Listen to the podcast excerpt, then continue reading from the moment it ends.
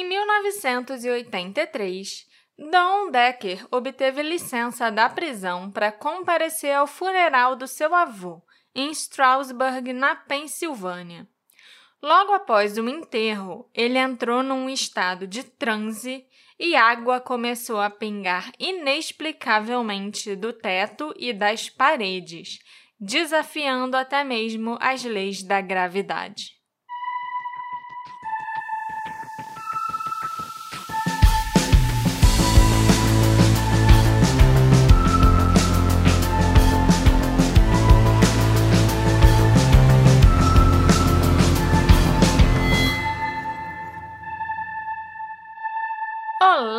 Ouvintes queridos! Sejam muito bem-vindos ao novo episódio do Detetive do Sofá, o seu podcast preferido de crimes e mistérios não solucionados. Você já sabe, né, Alexandre, que quando eu enfio mistérios aí no meio para lembrar as pessoas de que não é só crime, é porque vem coisa boa por aí. Lá vem. Pois é. Eu sou a Marcela, host desse podcast.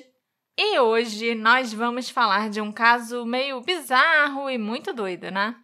De vez em quando é bom a gente falar de mais coisas malucas para quebrar a tensão entre os episódios muito sérios e tal. Faz bem pra gente, pra nossa saúde mental. E pros ouvintes também, que inclusive se divertiram bastante durante a gravação desse episódio, que foi ao vivo numa live que a gente transmitiu no YouTube. É sempre... Quem tava lá, tava lá, é isso aí. É, não, é sempre bom gravar ao vivo, porque a gente tem o feedback, né, dos ouvintes ali na hora, tem os comentários, eu gosto de ter os apoiadores ali assistindo com a gente e tudo.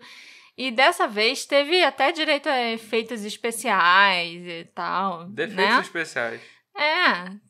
Além de, de ver a gravação do episódio, eles ainda viram alguns incidentes acontecendo aqui no nosso apartamento. Então, eu tenho certeza que foi bem legal e para quem tava lá e até quem assistiu depois, né, porque a gravação fica salva, valeu muito a pena e rendeu boas risadas para os nossos apoiadores, eu tenho certeza. Mas antes, só lembrando, né, como a Marcela falou, quem teve acesso à nossa gravação ao vivo foram nossos queridíssimos apoiadores. E até quem quiser ver como foi a gravação, é só se tornar um apoiador do Detetive do Sofá, esse podcast que você está ouvindo. E eu espero que goste muito. Então, vá lá na Aurelo, vê lá como faz o seu apoiozinho. Eu deixo o link aqui embaixo, é muito importante, ajuda bastante a gente. E, Marcela, Hum. eu queria dizer dessa vez que se nós não tivéssemos nossos apoiadores, a gente ia fazer uma live com zero espectadores. É verdade. Como é que você faz uma live para apoiadores sem apoiadores? Exatamente. Então, muito obrigado a todos que participaram, que estavam ali com a gente, que viveram esse momento, que certamente foi um dos momentos do Detetive do Sofá. A gente já fez outras lives. A gente fez live no dia da, da apuração da eleição. Mas eu garanto que nenhuma foi como essa. Nenhuma foi como essa que vocês vão ouvir. Mas, como eu falei, o episódio, a, a live ainda tá lá o vídeo, eu vou deixar o vídeo lá. E quem quiser acompanhar depois e ver realmente o que aconteceu, é só virar um apoiador, que tá, vai ser muito divertido. E agora, Marcela, vamos ao nosso episódio do Don Decker. Os humanos sempre foram fascinados em tentar controlar o ambiente e os fenômenos naturais com as suas mentes. Lógico, quem não quer fazer isso, né? Alguns tentaram controlar o fogo, enquanto outros tentaram controlar o clima em geral, mas até agora nenhum foi capaz de fazê-lo. Ou será que foi? Um evento extraordinário centrado num prisioneiro dos anos 80 pode indicar o contrário. A história do Don Decker é sem dúvida um dos eventos paranormais mais conhecidos da história recente. O que torna esse caso tão convincente é a credibilidade das testemunhas, incluindo até policiais, agentes penitenciários e o diretor da prisão. O caso do Dom é único por envolver um poder tão singular sobre a natureza, mas também demonstra uma ligação misteriosa e importante entre o trauma emocional e a ocorrência do inexplicável. Usuário de drogas admitido, Don Decker, da Pensilvânia, costumava ter um comportamento bem infantil. Os investigadores dizem que a sua família era disfuncional, que pelo menos um parente se interessava pelo ocultismo e que o Dom foi abusado pelo seu avô. Por um breve período de tempo, o Dom foi capaz de materializar a chuva do nada. Ele suspeita que ele tenha sido vítima de algum tipo de possessão demoníaca. E essa saga bizarra começou em 24 de fevereiro de 83, em Stroudsburg, na Pensilvânia, quando Dom tinha apenas 20 anos, logo após a morte do seu avô, chamado James Kishog, de 63 anos. Nesse dia, 24 de fevereiro de 83, o funeral do James foi realizado em Stroudsburg. Ele morreu de cirrose hepática. E o Dom, então com 20 anos, obteve licença da prisão do condado para comparecer ao funeral do avô. Ele já estava cumprindo uma pena de 4 a 12 meses de prisão por receptação de bens roubados. Foi o ápice de uma adolescência muito conturbada. O que ninguém sabia era que o Dom guardava um segredo obscuro. Ele afirmou que o James, o homem por quem ele foi obrigado né, a lamentar a perda publicamente e ao funeral e tudo, abusava dele desde os sete anos de idade. E ninguém na família fazia ideia disso. O Dom sentiu que com a morte do avô, do James, o mal havia desaparecido e que tudo mudaria. Bom, as coisas mudaram sim mas não de uma forma que o Dom Decker jamais poderia ter imaginado. Após o funeral, ele ficou completamente nervoso com a forma como os seus pais e outros parentes estavam glorificando a memória do James. Então, ele decidiu passar a noite de sexta-feira para sábado, né, ali do dia 24 para o dia 25 de fevereiro, na casa dos seus amigos, o Bob e a Jeannie Kiefer.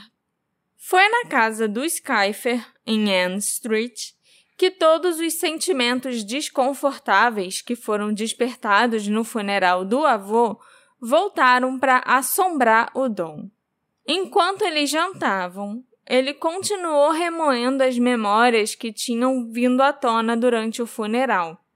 Então ele pediu licença durante o jantar para sair da mesa e ir ao banheiro, para ele tentar se recompor e se acalmar. Segundo o Dom, por estar sozinho no banheiro, aos poucos ele foi se emocionando e os seus sentimentos em relação ao seu avô, que não eram sentimentos bons, passaram a envolvê-lo. Quando isso aconteceu, a temperatura do ambiente caiu drasticamente e o Dom observou no espelho a imagem mística de um homem velho como seu avô usando uma coroa. Depois disso, o Dom sentiu uma dor aguda no braço e, olhando para baixo, ele viu três marcas de arranhões sangrentos. Ele olhou para o espelho novamente, mas a figura do homem velho de coroa havia desaparecido. Mas você falou velho como seu avô. Ele reconheceu o avô? Ele achou muito parecido com o avô. Mas fazia muito tempo que ele não via o avô, ah, entendeu? Entendi. Ele não tinha tanto contato. Ele evitava o avô o máximo que ele podia. Por motivos. Então, assim, ele, ele achou que era, mas ele não tinha tanta certeza. Intrigado, o Dom desceu as escadas e se juntou aos amigos novamente na mesa de jantar. Mas, a partir desse ponto, durante toda a refeição, o Dom entrou numa experiência quase que de um transe, onde ele não conseguia fazer nada além de olhar fixamente para o seu prato. Quando o Dom voltou para a mesa de jantar, o Bob e a Jeannie notaram os arranhões no braço do Dom e perceberam como ele estava agindo meio estranho. Então, o casal perguntou ao Dom se ele estava bem, e como ele tinha conseguido, né, aqueles arranhões. Ele foi lá em cima e estava tudo bem. Ele desceu e estava com três arranhões profundos sangrando no braço. E o Dom contou monotonamente sobre a visão no espelho e afirmou que os ferimentos foram causados por algo lá em cima, quando ele foi ao banheiro. Pouco depois do jantar, o Dom e o Bob foram para a sala. De repente, o ar ao redor do Dom vibrou com um frio profundo. O casal Kiefer o Bob e a Ginny ouviram um barulho alto vindo de cima. Quase simultaneamente, a água começou a escorrer pelas paredes da sala. Em uma espécie de névoa branca e espessa se formou no cômodo. O Dom caiu em um estranho estado de transe. O Bob perguntou a Ginny se ela tinha deixado alguma torneira aberta no andar de cima ou algo assim mas ela disse que não. A família ficou muito assustada quando seu labrador, que normalmente dormia no andar de cima, no banheiro onde o Dom viu a imagem do velho no espelho, se recusou a chegar perto das escadas e chegaram a pensar que talvez houvesse mais alguém na casa. O Bob chamou a Ginny para entrar na sala e olhar a água. Eles se perguntaram se havia algum vazamento, mas não tinham ideia de onde esse vazamento estaria vindo. Totalmente perdidos, eles decidiram notificar o proprietário, um homem chamado Ron Van Wy, que morava a poucos metros de distância. Enquanto o Bob ligava para o senhorio, a Jeannie pegou algumas panelas e começou a colocar embaixo né, da água que pingava no teto, achando que podia ser goteira. Eu faria a mesma coisa. O Dom permaneceu num estado de transe. Quando o Ron finalmente atendeu o telefone, o Bob disse para o senhorio que eles estavam com um problema e precisavam que ele fosse até lá. O Ron perguntou qual era o problema, mas o Bob disse que não sabia explicar. Ele só insistiu que o senhorio fosse lá imediatamente. Quando o Ron chegou, ele ficou tão intrigado quanto o casal Kiefer sobre a causa do problema. A princípio, ele pensou que havia algo errado com o encanamento. Aí ele lembrou que não tinha canos ali naquela parte da frente da casa. Ele e o Bob então subiram e verificaram o banheiro, mas nenhum vazamento foi encontrado. O Ron também afirmou que não havia nada lá de onde a água pudesse estar vindo. Também não estava chovendo lá fora para a água entrar por goteiras no telhado, sei lá, e não tinha chovido nos últimos dias. Depois de observar a água por um tempo, o Ron percebeu que a água não estava descendo só do teto. Ela vinha também das laterais, né, da parede, desafiando a gravidade. E ela também estava subindo do chão. Tipo, estava chovendo de baixo para cima. Não tinha uma direção básica, só uma direção de onde a água tivesse vindo. Eles também descobriram que quando a, água os atingia, ela produzia uma mancha meio oleosa. O Ron, o proprietário da casa, ligou para sua esposa Romaine, para ela ir lá ver a fofoca também, né? E eles também ligaram para um amigo deles que era policial, o John Baljan. O policial Baljan não sabia o que pensar daquela cena estranha dentro da casa do Skiffer. Ele trouxe seu parceiro, o patrulheiro Richard Volbert. O oficial Volbert disse que o Baljan inicialmente apenas lhe disse para entrar na casa, mas ele se recusou a entrar a menos que o parceiro explicasse onde ele estava se metendo. E o oficial Baljan apenas disse: Confie em mim, entra na casa. O Volbert então entrou, com o Baljan logo atrás dele. Quase imediatamente ele foi atingido por gotas de água. Enquanto estavam na porta da frente, o Volbert testemunhou as gotas de água viajando horizontalmente. Ele ainda afirmou que uma grande bola de água passou entre ele e o Baljan e viajou para a sala do lado. E estranhamente, esse fenômeno da água parecia estar acontecendo apenas na sala. O oficial Baljan disse que sentiu um arrepio na espinha enquanto caminhava pela casa. Ele disse que estavam acontecendo coisas que ele nunca sonhou que poderiam acontecer e que o Don Decker devia estar possuído. Nesse ponto, os dois policiais, o Baljan e o Volbert, saíram para relatar um incidente ao chefe de polícia de Strasbourg, o Gary Roberts. Enquanto o Skiffer e o Don atravessaram a rua para ficarem um tempo na pizzaria em frente e talvez pegar algo para comer, os senhorios da casa, o Ron e a Romaine, ficaram lá dentro.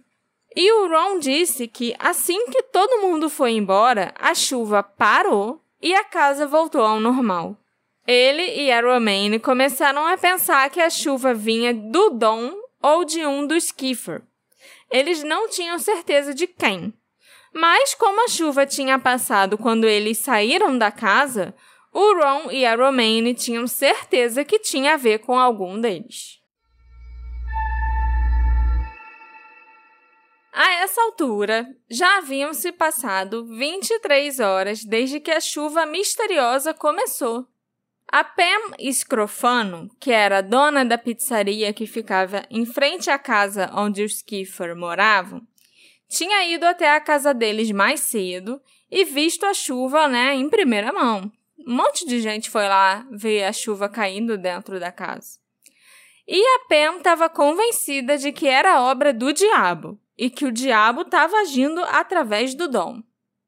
Ela disse aos Kiefer que eles deviam ligar para uma igreja e pedir para que alguém fosse lá avaliar o dom, né? Talvez fazer um exorcismo, alguma coisa assim. A Pam disse que quando ela olhou para o dom, parecia que ele estava em transe. Ele olhou de volta para ela, mas ele não parecia saber que ela estava ali. Ela disse aos Kiefer que ele com certeza estava possuído. E enquanto eles estavam sentados no restaurante, a chuva começou a cair lá também. A Pam disse que nunca viu nada parecido com aquilo acontecer na vida dela. Ela então foi até o caixa e pegou um crucifixo para testar a teoria dela de que o homem estava possuído.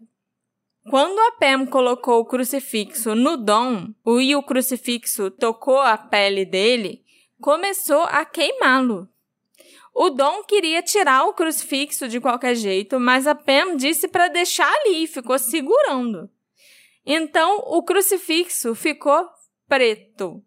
E a marca do crucifixo vermelho na pele do Dom ficou lá, tipo, a queimadura no formato do crucifixo.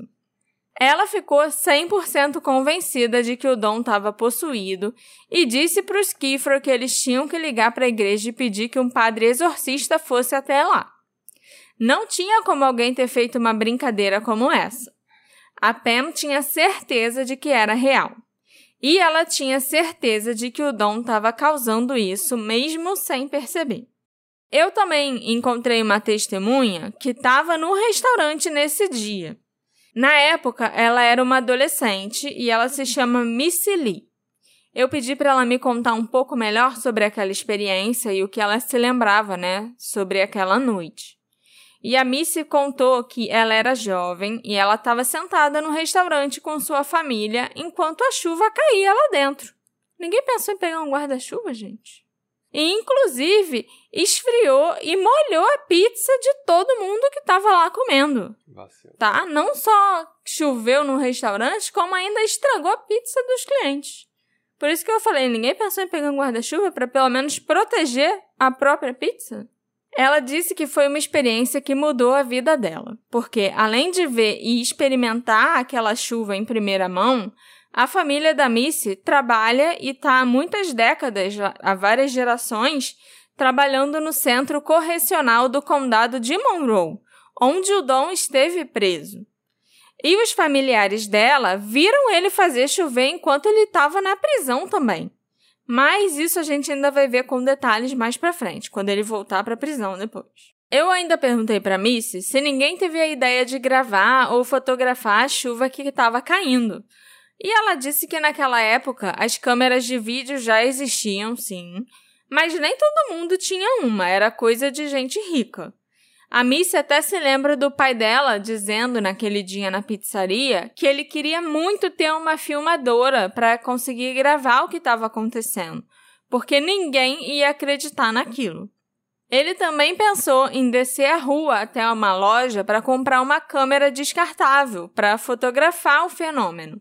Mas já era tarde e ele não sabia nem se a loja ainda ia estar aberta. As pessoas não andavam com as câmeras, né, para cima e para baixo por aí. Eles só fotografavam festas, coisas mais importantes.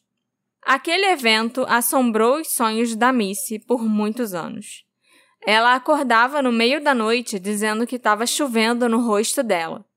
E agora, mais de 30 anos depois, ela ainda consegue visualizar aquele dia como se fosse ontem. Não é algo que você possa simplesmente esquecer. E ela garante que se um de nós passar por isso ou experimentar algo assim, nós também nunca esqueceremos. O próprio Dom começou a acreditar que ele era de alguma forma responsável pelo fenômeno, porque a chuva no restaurante foi a gota d'água. Que pariu. Gostou da minha piada? Foi, foi boa. Quando ele e os Kiffers saíram da pizzaria, a chuva parou. Ele disse que o fato da chuva o seguir lhe deu certeza de que ele tinha algo a ver com isso. Além disso, nunca tinha chovido dentro da casa dos Kiefer e nem dentro da pizzaria até ele aparecer por lá. De volta à casa, a Romaine, a esposa do senhorio, confrontou o Dom, acusando-o de causar todos os problemas de propósito de alguma forma. A Romaine e a Jeanne gritaram com o Dom, dizendo que ele precisava parar com isso. Mas enquanto elas faziam isso, as panelas, frigideiras e os armários da cozinha começaram a chacoalhar. Então as luzes se apagaram. O Dom levitou do chão e o seu torso se contorceu.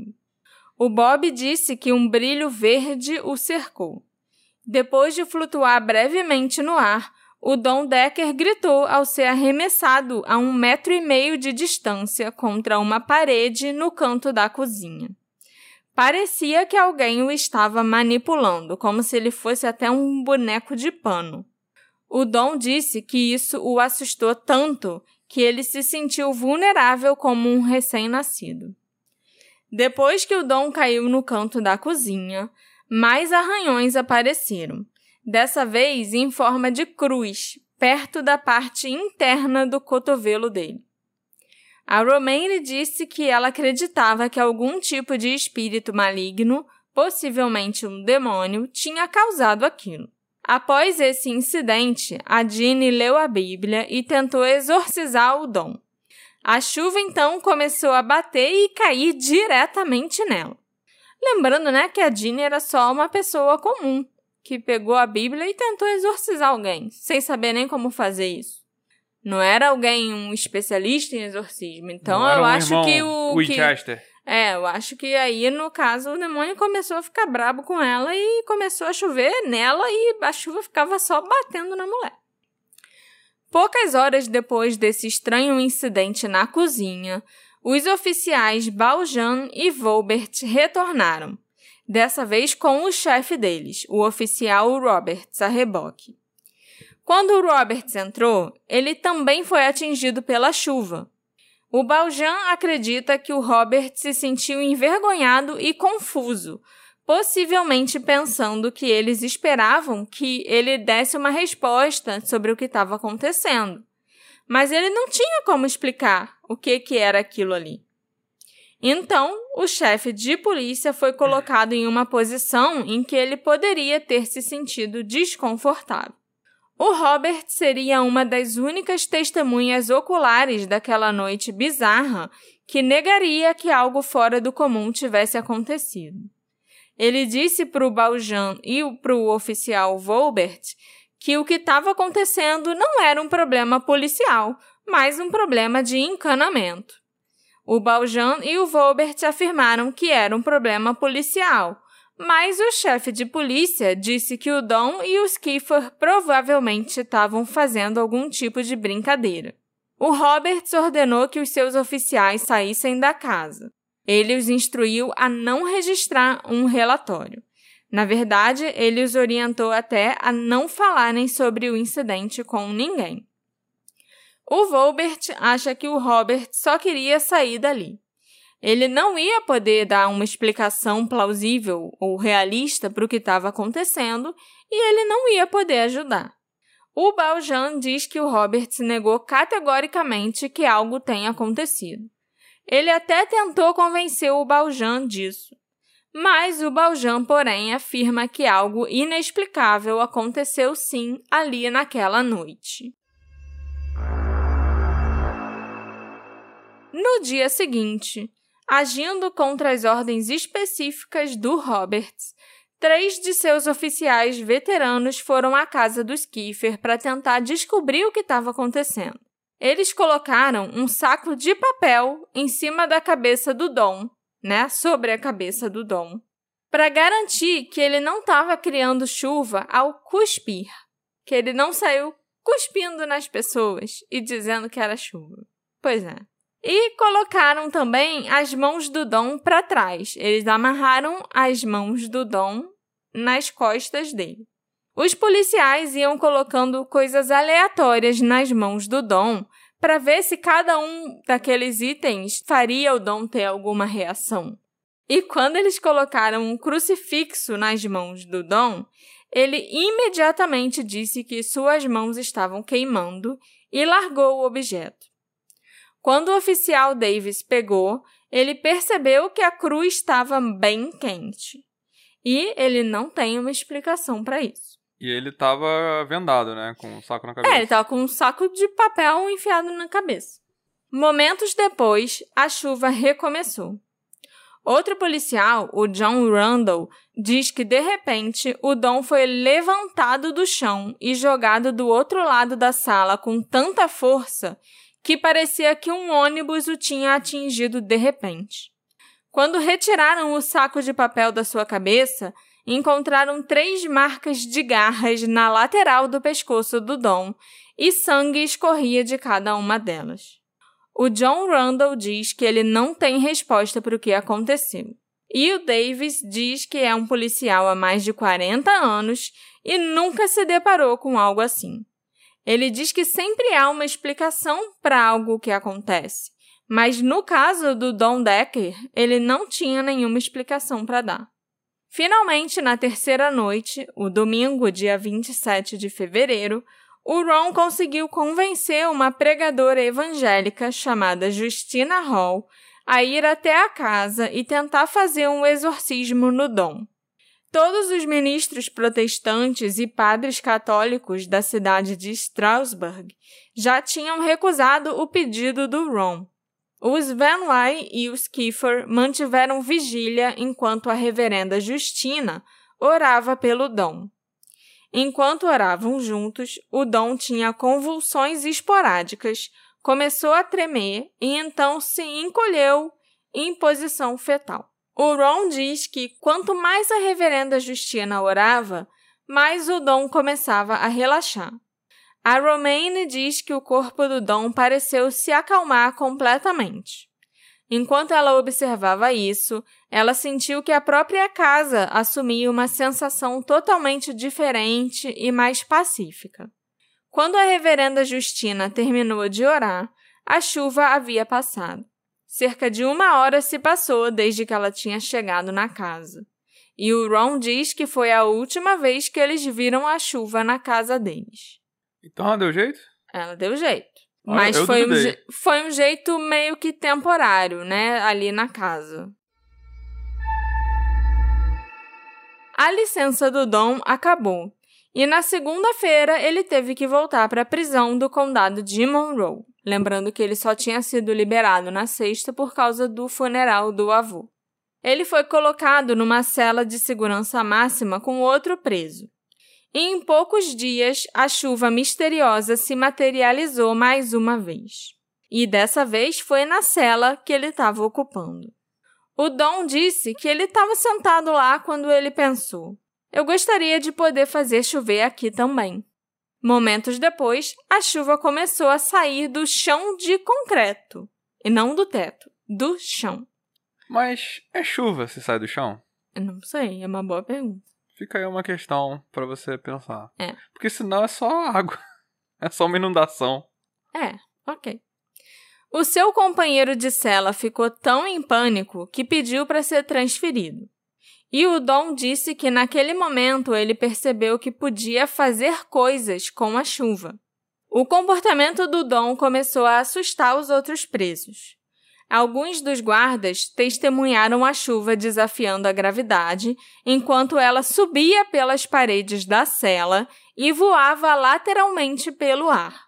Um guarda chegou a questionar o Dom sobre a chuva, e ele disse ao guarda que podia controlá-la. Dessa vez foi diferente, e dessa vez o Dom se sentiu poderoso. Ele percebeu que ele podia manipular a chuva à vontade.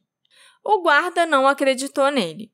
Ele disse ao Dom que se ele realmente pudesse controlar a chuva, ele devia fazer chover no escritório do diretor da prisão, o Dave Kinhold. O Dave, que não tinha ideia nem de quem era Don Decker e nem nada sobre o que aconteceu, né? A chuva na residência e na pizzaria, conta que naquele mesmo momento ele estava sentado em sua mesa escrevendo um relatório, sozinho na área administrativa. Na hora, ele não sentiu nada de anormal, mas ele percebeu que a sua camisa estava pingando. Às 20 horas, o guarda entrou para falar com ele sobre o Don Decker. E esse guarda então notou uma mancha na camisa do Dave Kinhold. O Dave afirmou que havia uma mancha de água com cerca de 10 centímetros de comprimento e 5 centímetros de largura perto do centro do seu externo. A princípio, ele pensou que tinha derramado alguma coisa em sua camisa, mas ele não tinha estado perto de água recentemente. Não tinha nenhuma bebida ali em cima da mesa dele, por exemplo. A chuva em sua camisa tinha uma consistência estranha, quase como se fosse silicone, era bem oleosa. É a mesma descrição que deram lá na pizzaria e na casa também. O outro policial disse: Foi o Don Decker que fez isso. E enquanto pronunciava as palavras, os dois homens olharam para o corredor em direção à cela do Dom. Quando Dave Kinhold e o guarda olharam para a cela, eles notaram uma pequena bola de água vindo em direção a eles. A água atingiu o Dave Kinhold no peito e depois espirrou. Era um Hadouken de água? Era um Hadouken de água. Ele ficou surpreso e assustado quando soube das aparentes habilidades do Dom. O guarda também estava assustado e eles não conseguiam explicar o que estava acontecendo. O diretor da prisão, então, chamou um encanador para verificar a água da chuva na cela do Dom. Mas, quando o encanador entrou na cela, ele ficou tão chateado que se virou e saiu. Ele disse: Não me ligue para esse tipo de coisa. Embora não tenha contado ao Dave exatamente o que ele viu, o diretor acredita que quando o encanador também testemunhou aquela chuva estranha, ele ficou assustado com ela, não sabia o que fazer e foi embora. O Dave estava convencido de que uma força maligna estava envolvida. Ele fez então uma ligação frenética para o capelão da prisão, o reverendo William Blackburn, pedindo a ele que fosse até lá porque precisava da sua ajuda. O reverendo Blackburn concordou em se encontrar com o Don Decker. Quando eles se conheceram, o reverendo sentiu que o Dom era um jovem manso e de boas maneiras. O Dom pediu ajuda ao reverendo Blackburn. Ele explicou todas as coisas que estavam acontecendo com ele. O reverendo disse que achava que ele estava inventando tudo aquilo e pediu para ele admitir de uma vez que era só uma invenção. Quase imediatamente o comportamento do Dom mudou e um cheiro penetrou a sala. O reverendo Blackburn diz que é o mesmo cheiro que os médicos e enfermeiras relatam sentir quando entram no quarto de alguém que está morrendo. Ele diz que era aquele cheiro, mas multiplicado tipo cinco vezes. Era um cheiro mau e agorento. O Dom diz que ele também sentiu o cheiro. Ele disse ao reverendo Blackburn que ele tinha poderes e que ele podia fazer chover. Nesse ponto, o Dom levantou a mão e esfregou os dedos. De repente, uma chuva nebulosa apareceu na sala. O reverendo Blackburn sentiu que ele estava na presença do mal. Ele disse ao Dom que ia orar por ele. E o Dom disse a ele que não queria que ele orasse. Mas o reverendo disse: Não me importa se você quer que eu faça isso ou não. Ele abriu a sua Bíblia e começou a ler. De alguma forma, as páginas da Bíblia nunca ficaram molhadas. Ele diz que foi uma coisa assustadora de se testemunhar. O reverendo até acha que estava orando mais por si mesmo do que pelo dom naquele momento, de tanto medo que ele sentiu. E ele disse que depois de orar por um breve período, a chuva parou. O reverendo Blackburn disse que naquele ponto o dom se acalmou e eles puderam sentir uma paz na sala. O Dom disse obrigado e começou a chorar. Ele e o reverendo se abraçaram e oraram juntos. O reverendo Blackburn diz que não há dúvidas de que o Dom estava possuído. Ele também diz que não há como um ser humano fazer o que o Dom fez naquela sala. E ele tem certeza de que o que o Dom fez foi espiritual, mas não foi de Deus. O Dom disse que as ocorrências bizarras acabaram a partir daquele dia e não aconteceram desde então. Ele também esperava que isso nunca acontecesse novamente. Ele disse que só queria continuar vivendo dia após dia. Ele acreditava que o que aconteceu foi obra do seu avô, James. O avô tinha abusado dele quando ele era jovem e teve a chance de abusar dele novamente após a sua morte. O caso do Dom contém elementos familiares em casos de possessão espiritual e atividade de poltergeist, objetos movidos por si mesmos. O Dom entrou em estado de transe e todos os fenômenos responderam a exorcismos. O caso também demonstra a eficácia dos símbolos e rituais cristãos na reversão desses sintomas da possessão por espíritos. A repentina aquisição de um poder sobrenatural pelo Dom Decker, embora muito rara, também não é tão incomum. Pessoas que tiveram experiências de quase morte sentem que ganharam novos poderes de percepção e de intuição. E claro, também existem muitas tradições religiosas nas quais certas pessoas e profetas ganham grandes poderes sobre a natureza após encontros com o divino, ou através de acordos com uma divindade. Em particular, o caso do Dom invoca um arquétipo popular do acordo com o diabo, embora ele pareça ter sido um participante relutante. Também é revelador que o caso tenha ocorrido logo após a morte de um membro da família abusivo. Os psicólogos demonstraram uma ligação entre o trauma emocional e as chances de experimentar fenômenos anômalos, como assombrações, atividades poltergeist e habilidades psíquicas. Mesmo aqueles que não viveram um evento traumático podem ter experiências anômalas no espaço em que algo assim ocorreu, né? As assombrações muitas vezes se manifestam em espaços onde ocorreram eventos traumáticos, como assassinatos ou acidentes fatais, por exemplo. Como se o trauma da vítima tivesse sobrevivido à sua morte e persistido lá no mesmo local. A ligação com o trauma recebeu alguma atenção dos psicólogos clínicos garantindo um volume completo de ensaios em 1992.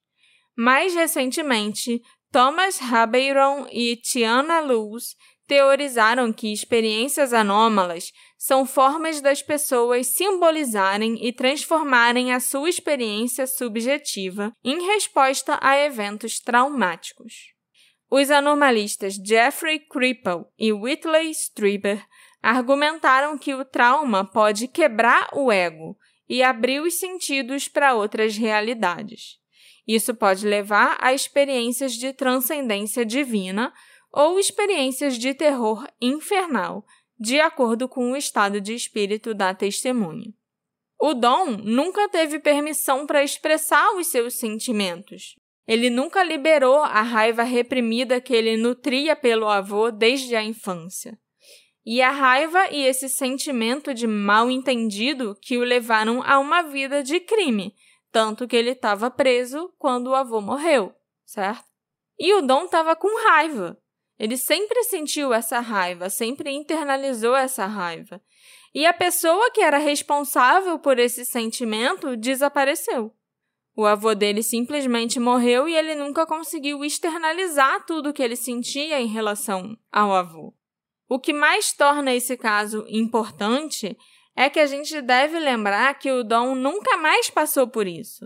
Só quando ele enfrentou o seu agressor, quando os anos de raiva reprimida chegaram ao auge, foi que essa estranheza, que esses fenômenos esquisitos começaram. O Chip Decker, que apesar de ter o mesmo sobrenome não tem nenhum parentesco com o Dom, diz que o que torna o caso do Dom único é que todas as testemunhas nesse caso são confiáveis. Muitos deles eram policiais experientes que ficaram assustados com o que testemunharam. O Chip e o Peter Jordan são os principais pesquisadores paranormais desse caso.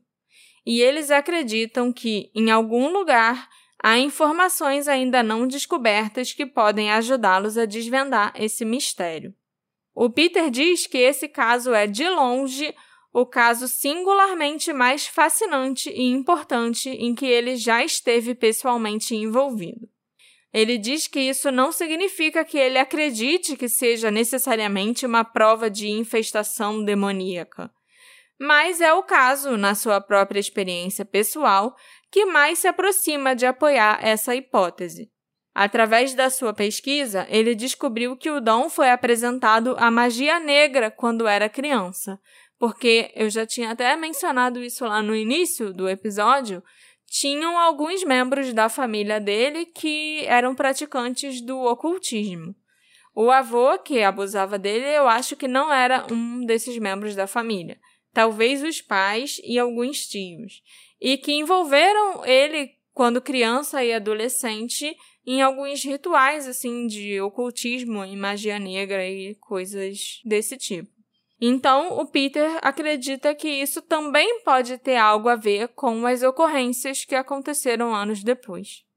Ao todo, nove testemunhas oculares, dez se a gente contar com o próprio Dom, alegam que viram, ouviram e sentiram os fenômenos que aparentemente não são desse mundo.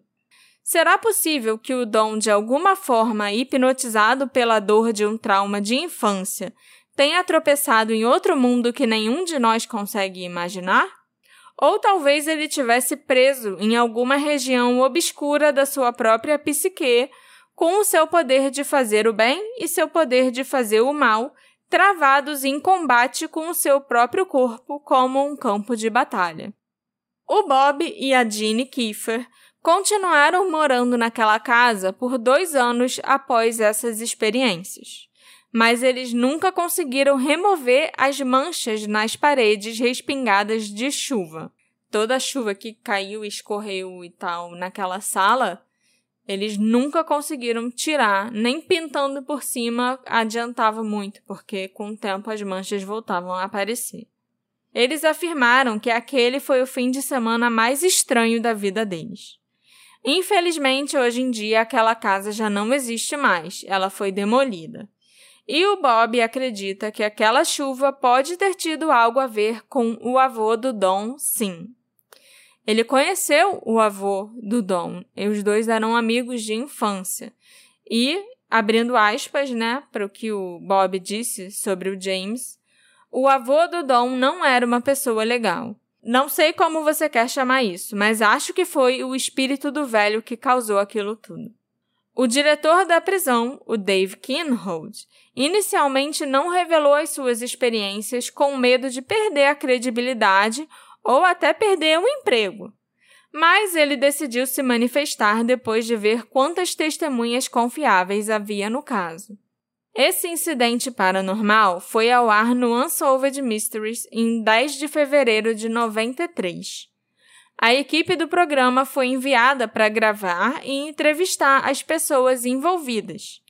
E depois de terminarem o trabalho, as pessoas da equipe ficaram chocadas ao encontrar poças de água em cada um dos andares dos seus quartos de hotel, em frente à porta dos seus quartos de hotel e nenhum outro hóspede, exceto a equipe do programa, teve problemas com água.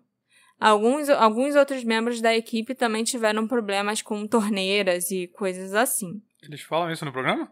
Não, nunca falaram isso no programa. Isso foi algo que eles não Behind quiseram. É, isso.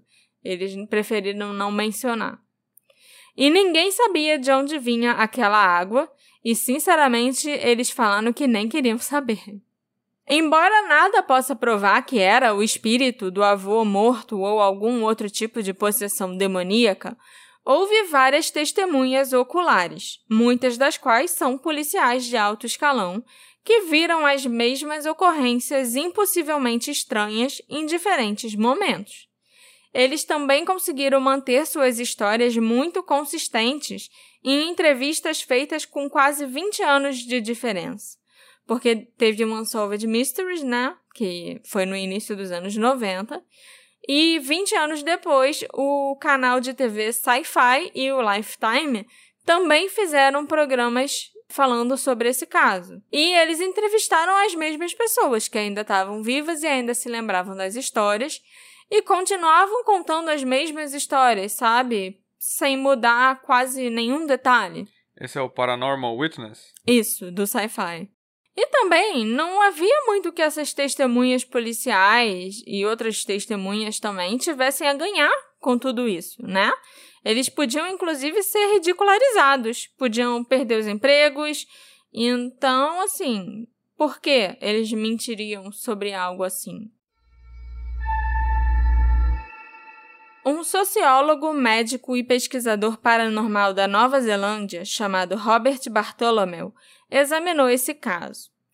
O Bartholomew, que nasceu em Whitehall, em Nova York, e hoje em dia é professor na Botany Downs Secondary College, na Nova Zelândia, escreve frequentemente sobre coisas paranormais em revistas médicas e revistas de sociologia.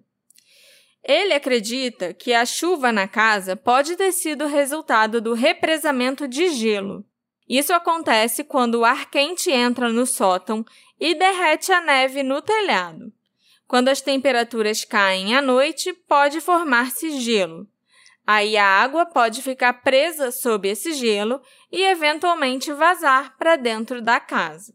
De acordo com a pesquisa do Bartholomew, as barragens de gelo são comuns após grandes tempestades de neve em áreas onde as temperaturas sobem acima de zero durante o dia e caem abaixo de zero durante a noite.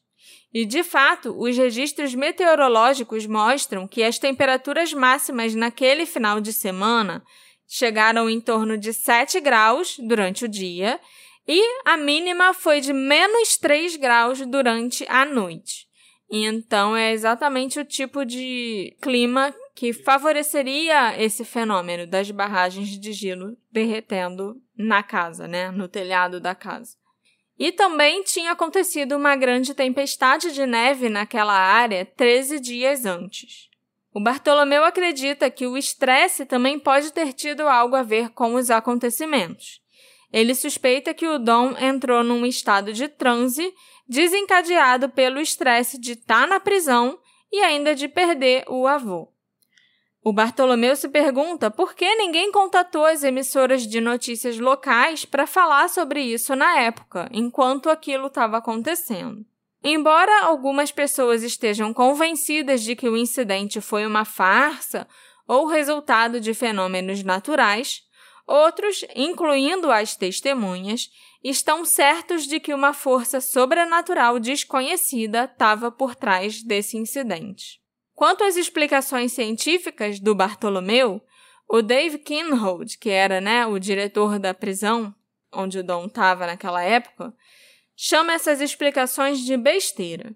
Ele não acredita em nada disso. As pessoas questionaram a experiência do diretor da prisão. Abre aspas. Muita gente perguntou por que não analisamos a água quando ela atingiu algum de nós. E todos nós dissemos a mesma coisa, inclusive a polícia. A água evaporou, né? Porque é isso que a água faz.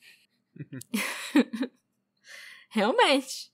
Essa experiência solidificou a fé do Dave Kinhold em Deus. Estávamos enjoados com tudo isso. Um dos policiais me disse que nós estávamos olhando nos olhos do demônio e não percebíamos com quem estávamos mexendo. Antes, eu não era supersticioso. Na verdade, não pensava muito sobre esse tipo de coisa até acontecer. Eu acredito agora. Acredito que essas coisas podem acontecer. Isso quem disse foi o Ron Van Wy, que ainda mora em Strasbourg com seu filho e a esposa Romaine. O casal ainda está vivo, né? E atualmente os dois têm 65 anos. Uma das netas do Bob e da Jeannie Kiefer também se pronunciou recentemente sobre o caso e ela deu algumas informações novas. Bob e a Jeannie eram os que moravam na casa onde o Dom foi ficar. Venho da família Kiefer e Bob e Jeannie eram meus avós. O assunto do rapaz que fazia chover é algo raramente discutido na família, principalmente porque, pelo que o meu avô me contou, foi muito pior do que eles descreveram na TV e nas entrevistas que deram depois. Também havia crianças lá na casa. A minha mãe era uma dessas crianças. Mas eles deixaram de mencionar as crianças, deixaram isso de fora por anonimato e para proteger também essas crianças, eu acredito. Eu só queria dizer que isso realmente aconteceu. Não houve farsa, e as pessoas envolvidas ainda estão assustadas com o que aconteceu naquele dia. Isso é algo que eu não fazia ideia até eu encontrar a neta deles, porque... Que não eram só os dois, né? Não, não era só o casal e o Dom que estavam na casa, né? Os filhos do casal também estavam lá e também presenciaram aquilo tudo. Mas eles acharam melhor, durante o Unsolved Mysteries e as outras entrevistas que eles deram, deixar isso de fora, para não envolver as crianças. O caso do Dom Decker parece notável demais para ser acreditado mas muitas testemunhas em primeira mão verificaram a história e mantiveram as afirmações. O estado alterado de consciência do Dom poderia ser explicado como um efeito do estresse e de uma experiência emocional poderosa, mas não há como explicar as chuvas em lugares diferentes, os arranhões e o fato dele ter sido jogado do outro lado da sala duas vezes. Nesse caso, parece que ou todas as testemunhas estão mentindo, ou a história é verdadeira. Talvez o avô do Dom Decker tenha retornado em espírito para prejudicá-lo, como o Dom sempre acreditou. Ou talvez o Dom tenha produzido aquele fenômeno inconscientemente, através do seu próprio poder mental.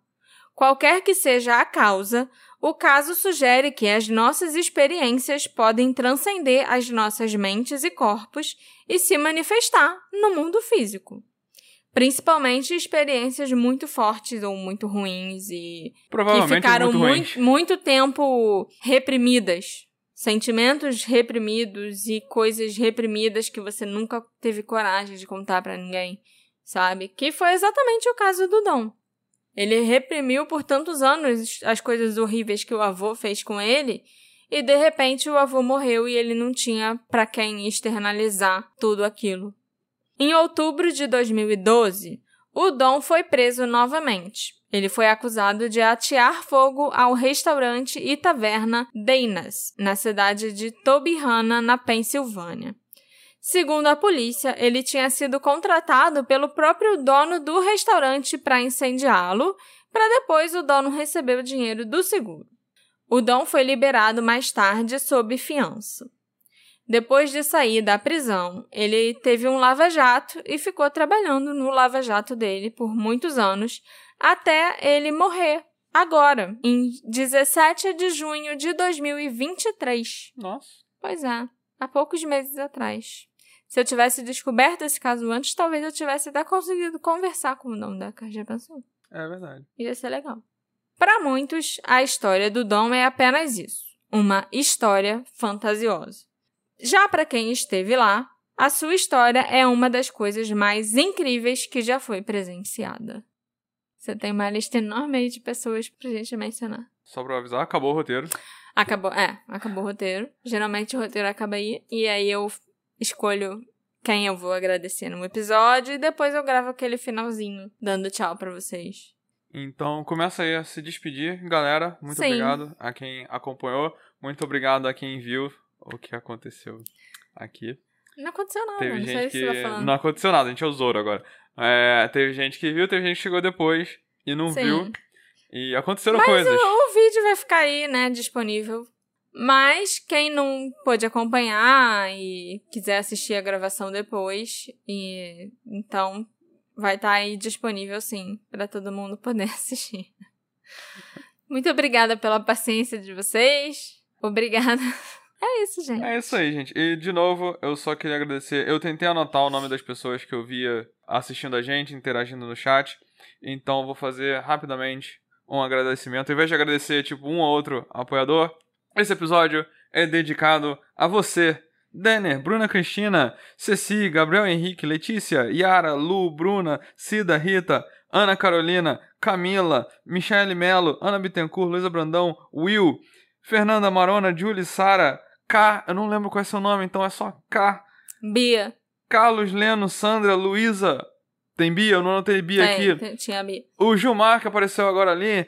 É... Michele. Se eu esqueci de alguém, você viu alguém que eu esqueci? Ana Júlia.